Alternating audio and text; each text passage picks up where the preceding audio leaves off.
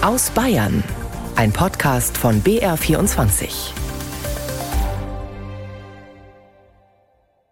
Mafia in Bayern. Wir müssen immer davon ausgehen, dass es auch eine ganze Menge Mafiosi in Bayern gibt, in Deutschland gibt, die wir noch nicht erkannt haben, von denen wir noch gar nicht wissen. Probleme mit dem 49-Euro-Ticket. Ich habe wirklich volle 24 Stunden damit verbracht, zu versuchen, dieses Ticket zu kaufen. Und Ping-Pong gegen Parkinson. Man trainiert den Gleichgewichtssinn, die Motorik, die Beweglichkeit, die Konzentrationsfähigkeit, die Gedächtnisleistung, also all das. Das alles hat Bayern in dieser Woche beschäftigt und noch einiges mehr. Willkommen zum Wochenrückblick aus Bayern, heute mit Lisa Weiß.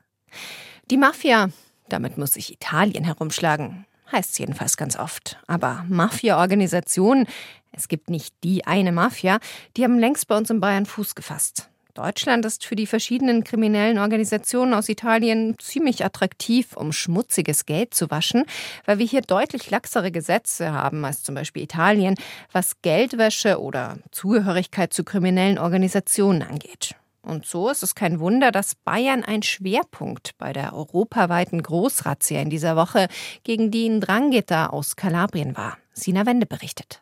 Frühmorgens in und um München. Mehr als 130 bayerische Polizeibeamte und Spezialkräfte durchsuchen zehn Wohnungen und Geschäftsräume. Sie sichern mehrere Kilo Marihuana, außerdem Unterlagen und Datenträger. Vier Männer werden festgenommen. LKA-Sprecher Ludwig Waldinger. Bayern und Deutschland ist kein Land, wo Gewalttaten durch die Mafia passieren. Hier werden die Gelegenheiten genutzt, um Geld zu waschen. Und das sieht man hier auch und das können wir auch, so glauben wir zumindest, ziemlich schlagkräftig beweisen. Man muss einfach irgendwelches kriminelles Geld und allein durch den Kokainhandel verdient den Drangheta Millionen oder Milliarden Euro im Jahr. Das muss man irgendwo in den normalen Kreislauf bringen. Der normale Kreislauf hier, scheinbar drei Waschanlagen in Einkaufszentren, in den Pasinger und Riemer Arkaden und im Neuperlacher Pep. München und Oberbayern seien Schwerpunktgebiete für die Drangheta, sagt der Reporter und Mafia-Experte Sandro Mattioli. Es gibt schon seit vielen Jahrzehnten dort massive Niederlassungen und das zeigen auch Polizeioperationen der vergangenen Jahrzehnten. Da spielt die Nähe zu Italien eine Rolle, da spielt aber auch eine Rolle, dass ähm, München eben auch ein Industriestandort ist und als solcher schon sehr früh, wie auch eben auch andere Gegenden in Bayern, italienische Arbeitskräfte angezogen hat. In Bayern sind das gewachsene Strukturen. Vor allem München sei besonders als Standort für Kokainhandel interessant, wegen wohlhabender Einwohner. Das ideale Klientel, so Mattioli, für italienische Gastwirte, die auch Kokain im Angebot haben. Die Zahl der Mafiosi in ganz Deutschland steigt seit Jahren. Das beobachten Sicherheitsbehörden. Bayerns Innenminister Joachim Herrmann merkt aber an, wir müssen immer davon ausgehen, dass es auch eine ganze Menge Dunkelfelder gibt, dass es äh, Mafiosi in äh, Bayern gibt, in Deutschland gibt, die wir noch nicht erkannt haben, von denen wir noch gar nicht wissen. Darum können wir das Gesamtausmaß auch nicht äh, wirklich beschreiben. Aber der Schlag, das war schon ein kräftiger Schlag und jetzt hoffe ich, dass da auch so konkrete Ermittlungsergebnisse zutage treten, die dann auch harte Maßnahmen der Justiz ermöglichen. Gelungen ist der Schlag gegen die Mafia laut Hermann gerade auch dank Hilfe aus Bayern. Das Bayerische Landeskriminalamt hat sicherlich dadurch, dass es ja ein Krypto-Handy auslesen und den Inhalt dann den italienischen Behörden zur Verfügung stellen konnte, sicherlich einen nicht unerheblichen Anteil an diesem großen Schlag. Denn das ist mit die Grundlage dafür gewesen, dass die italienische Justiz eben jetzt eine Reihe von Haftbefehlen ausgestellt hat, die auch in Bayern vollzogen worden sind. Bleiben wir gleich mal beim Ausland. Eigentlich sollte ja auch die Krönung eines Königs in Großbritannien mit uns in Bayern herzlich wenig zu tun haben. Aber das sehen doch einige anders. Sandra Demmelhuber war in München unterwegs bei einem Public Viewing der ersten Krönungszeremonie seit 70 Jahren mit der deutsch-britischen Gesellschaft. Da ist er endlich, der Moment, als Charles die schwere Krone aufgesetzt wird. Rund 35 Mitglieder und Freunde der deutsch-britischen Gesellschaft verfolgen diese Szene mit feierlicher Spannung. Alle schauen wie gebannt auf den Bildschirm im hinteren Teil des vollgefüllten Cafés.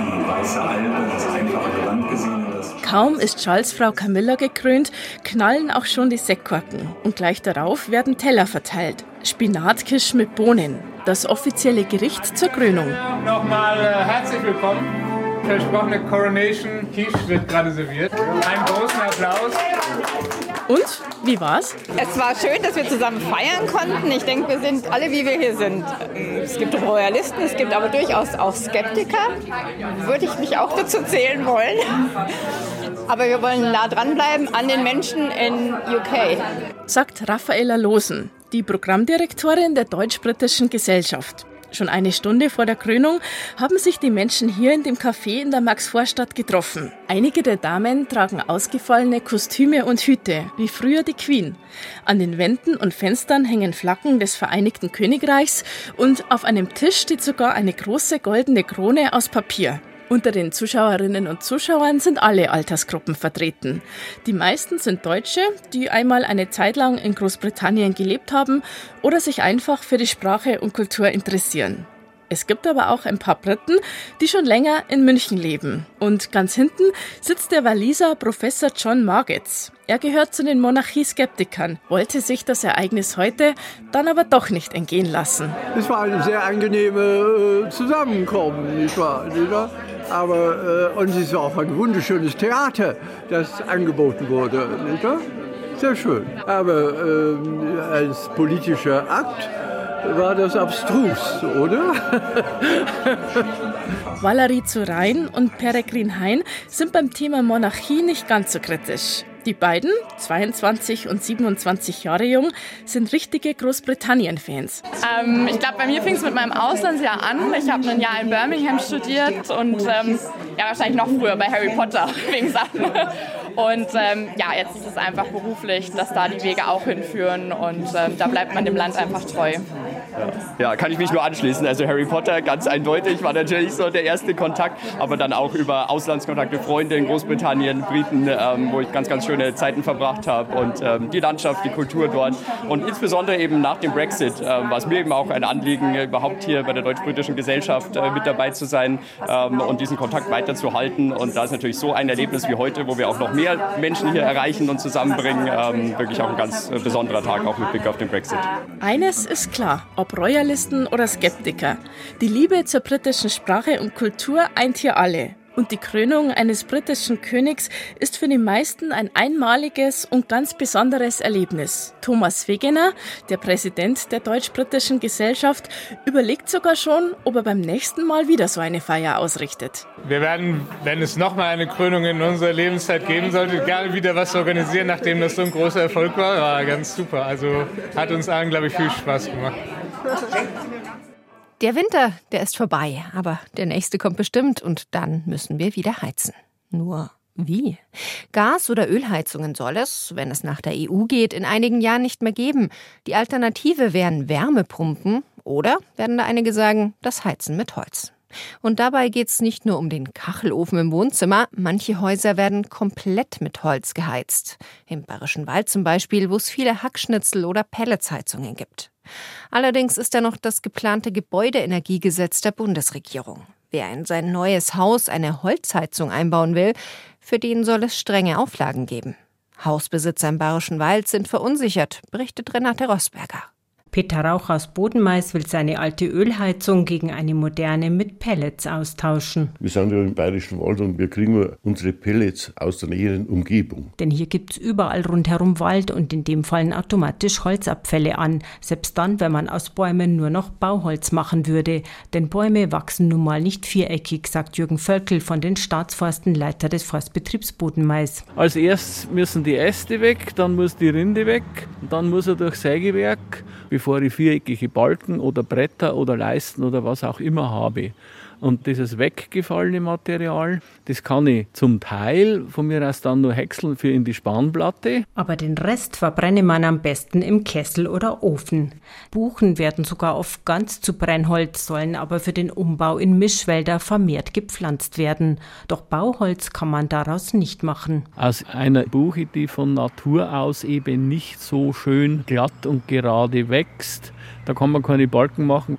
Dann kann man dann Hölzer machen für die Möbelindustrie oder so irgendwas. Da sind aber die Qualitätsanforderungen höher. Aber wäre es nicht besser, den Wald wegen des Klimawandels einfach stehen zu lassen und gar nichts mehr zu fällen? Nicht unbedingt, denn auch beim Verrotten werde CO2 freigesetzt, betonen die Waldbesitzer. Die Bundesregierung will Holz generell nicht mehr als erneuerbare Energie einstufen. Neue Holzheizungen würden dann nur noch erlaubt als Kombilösung, zum Beispiel mit Photovoltaik oder Solarthermie.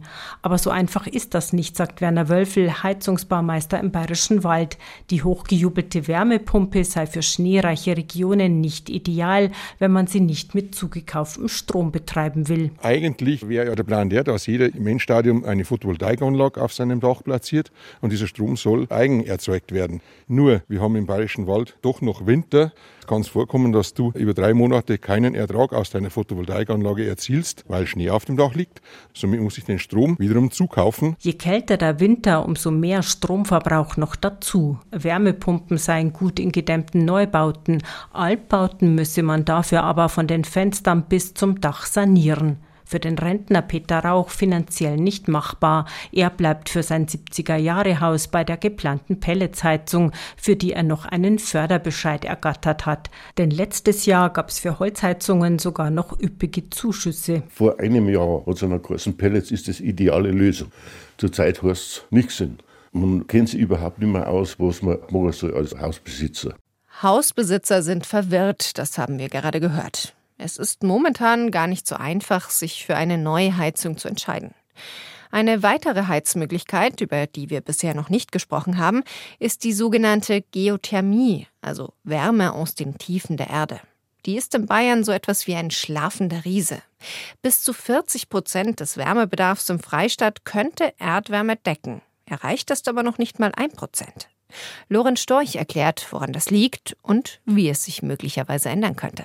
Während viele in Deutschland sich fragen, wie sie künftig umweltfreundlich heizen sollen, hat die 9000 Einwohnergemeinde Pullach im Isartal da eher kein Problem. Hier haben sie schon vor knapp 20 Jahren mit Bohrungen das heiße Wasser im Untergrund erschlossen. Heute heizen damit 50 Prozent der Pullacher Haushalte, bald werden es 80 Prozent sein. Eigentlich könnten es weite Teile Südbayerns genauso machen. Das sogenannte Molassebecken bietet beste geologische Voraussetzungen. Dass es bisher noch nicht so ist, liegt vor allem am Geld, erklärt der Pullacher Geothermiechef Helmut Mangold. 50 bis 100 Millionen auch beim kleinen Netz sind schnell weg. Dafür muss eine Kommune Darlehen aufnehmen und diese Darlehen darf sie in Bayern nicht aufnehmen, weil die Rechtsaufsicht eine Verschuldung verbietet. Nicht jede bayerische Kommune ist so reich wie München und eine Reihe seiner Umlandgemeinden, die sich so etwas leisten können. Dabei lohnt sich das Ganze wohlgemerkt nicht nur für die Umwelt, sondern auch finanziell, aber eben langfristig, über einen Zeitraum von vielleicht 30 Jahren. Vom Bund kommt Hilfe. Die Ampelkoalition hat ein Zuschussprogramm gestartet, das 40 Prozent der nötigen Investitionen übernimmt. Könnte nicht der Freistaat ein Bürgschaftsprogramm auflegen, regt der Pullacher Geothermiechef an, damit sich Kommunen die restliche Summe leihen können? Das lehnt die Staatsregierung jedoch ab. Haushaltsrechtlich nicht darstellbar, heißt es. Bayerns Energieminister Hubert Aiwanger von den Freien Wählern verlangt, dass eben in vielen Fällen die Kommunen selber versuchen, das zu stemmen und eben auch die Überlegung, dass vielleicht andere Geldgeber noch mit reingehen, wenn die Kommune selber nicht genügend Geld hat. Privatinvestoren sind die Renditen allerdings in der Regel zu niedrig. Und da ist noch ein Problem, das viele Kommunen abschreckt.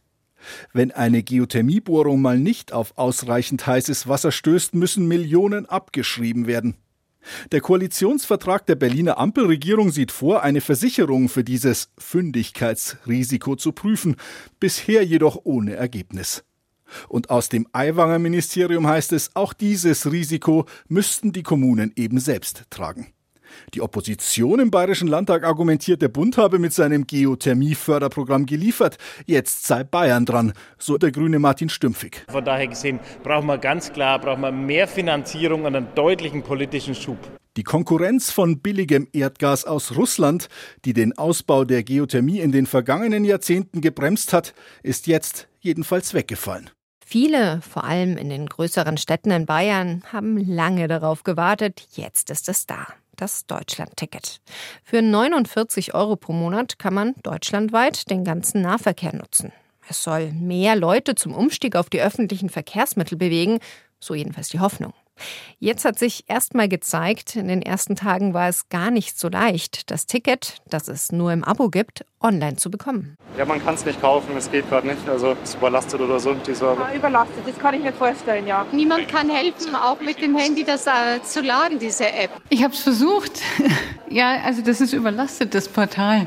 Ich hätte mir halt jetzt den heutigen Fahrpreis schon sparen können hierher. Ich musste jetzt halt normal buchen. Ich habe wirklich volle 24 Stunden damit verbracht, zu versuchen, dieses Ticket zu kaufen. Mittlerweile funktioniert die Online-Buchung meist wieder besser, aber ein Problem, das bleibt. Wer auf dem Land wohnt, ohne guten öffentlichen Nahverkehr, der profitiert kaum vom neuen Angebot. Wer sein Auto öfter mal stehen lassen will, ohne auf den öffentlichen Nahverkehr angewiesen zu sein, für den könnten, gerade in kleineren Städten, auch Lasten-E-Bikes eine Alternative sein. Das sind Räder mit Elektromotor, mit denen man auch schwerere oder etwas sperrigere Gegenstände transportieren kann. Als erste von inzwischen sieben Kommunen hat Markt Redwitz vor einem Jahr das Modellprojekt Lastenrad auf dem Land gestartet. Nach einem Jahr hat Anne Axmer nachgeschaut, wie diese Lastenräder angenommen werden. So klingt es, wenn Klaus Geier seine Tochter mit dem Lasten-E-Bike von der Schule in Marktredwitz abholt. Mia sitzt mit Fahrradhelm und Schultasche neben ihrer Freundin Hanna vorne im großen Laderaum des E-Lastenbikes.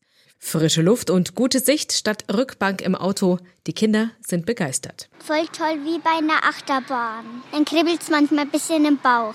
Auch Klaus Geier, der gerne mit dem Radl unterwegs ist, schätzt die Vorzüge des Lastenbikes. Ja, weil es halt einfach einfacher ist, einmal schnell irgendwo hinzufahren. Es kostet keinen Sprit und ist vielleicht auch mal schneller durch die Stadt als wie mit dem Auto mit den ganzen Ampeln. Möglich macht das seit gut einem Jahr ein Modellprojekt des Bayerischen Verkehrsministeriums. Markt Redwitz war die erste von sieben Modellkommunen und bietet zehn Lastenräder seit einem Jahr an fünf Leihstationen im Stadtgebiet an. Für einen Euro pro Stunde oder maximal 15 Euro am Tag kann geradelt werden. Einfach als leichtes Transportmittel. Das ist das schöner wie das Auto. Das Ausleihen funktioniert per App. Angezeigt werden die verfügbaren Räder samt Akkustand. Die Geiers nutzen das Mietsystem immer wieder, ob als Transportmittel zum Einkaufen oder für die Radtour am Wochenende. Früher hat man einen Fahrradanhänger gehabt. Man ist nicht so angehängt wie mit dem Anhänger. Man kann ein wenig leichter und schöner fahren zum Einkaufen. Mit dem Projekt soll festgestellt werden, ob sich das E-Bike-Leihsystem positiv auf den Verkehr auswirkt und zur Mobilitätswende beitragen könnte. Auch der benötigte Strom wird nachhaltig generiert. Die Ladestationen nutzen grüne Energie durch Solarstrom. Das Lastenrad ist da, ich kann es mal ausprobieren und es bringt mir Vorteile. Oder die sehen, dass die Leute damit irgendwas transportieren oder hin und her fahren oder die Kinder mitnehmen und es macht ihnen Spaß und es hat tatsächlich einen Vorteil. So Christopher Thieser, Klimaschutzmanager der Stadt Marktredwitz. Hier läuft die Ausleihe gut. Im Durchschnitt werden die Bikes zwei bis viermal am Tag verliehen. Im Winter weniger.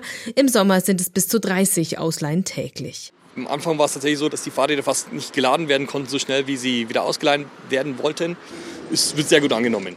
Passau ist auch eine der Modellkommunen. Dort werden es insgesamt zwölf Leihstationen im Stadtgebiet. Die Stadt ist mit der Nutzung zufrieden. Aktuelle Zahlen gibt es nicht, aber im Dezember waren es beispielsweise 170 Nutzungen. Neu im E-Lastenbike-Modellprojekt ist jetzt das mittelfränkische Kadolsburg. Dort startete das Projekt erst Ende März. In ihrer Größe sind die Kommunen bewusst völlig unterschiedlich. Ziel ist es herauszufinden, ob das Mietsystem auch auf andere Städte übertragbar ist. In der Türkei sind in einer Woche Präsidentschaftswahlen. 1,5 Millionen Türken in Deutschland dürfen an dieser Wahl teilnehmen. Und der Wahlkampf, der ist auch in Bayern spürbar. So hat die Partei des derzeitigen Präsidenten Recep Tayyip Erdogan in Nürnberg Wahlplakate aufhängen lassen, und zwar mit offizieller Genehmigung der Stadtverwaltung. Das ist eine ziemlich umstrittene Geschichte, weil Erdogans Regierungsstil in westlichen Ländern als autoritär gilt. Die Stadt Nürnberg, die hat jetzt Konsequenzen gezogen, berichtet Daniel Peter, und die Sondernutzungssatzung geändert.